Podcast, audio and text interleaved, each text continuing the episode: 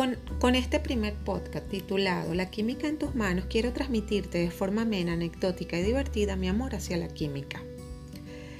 El primer episodio está titulado Abrázate a la química.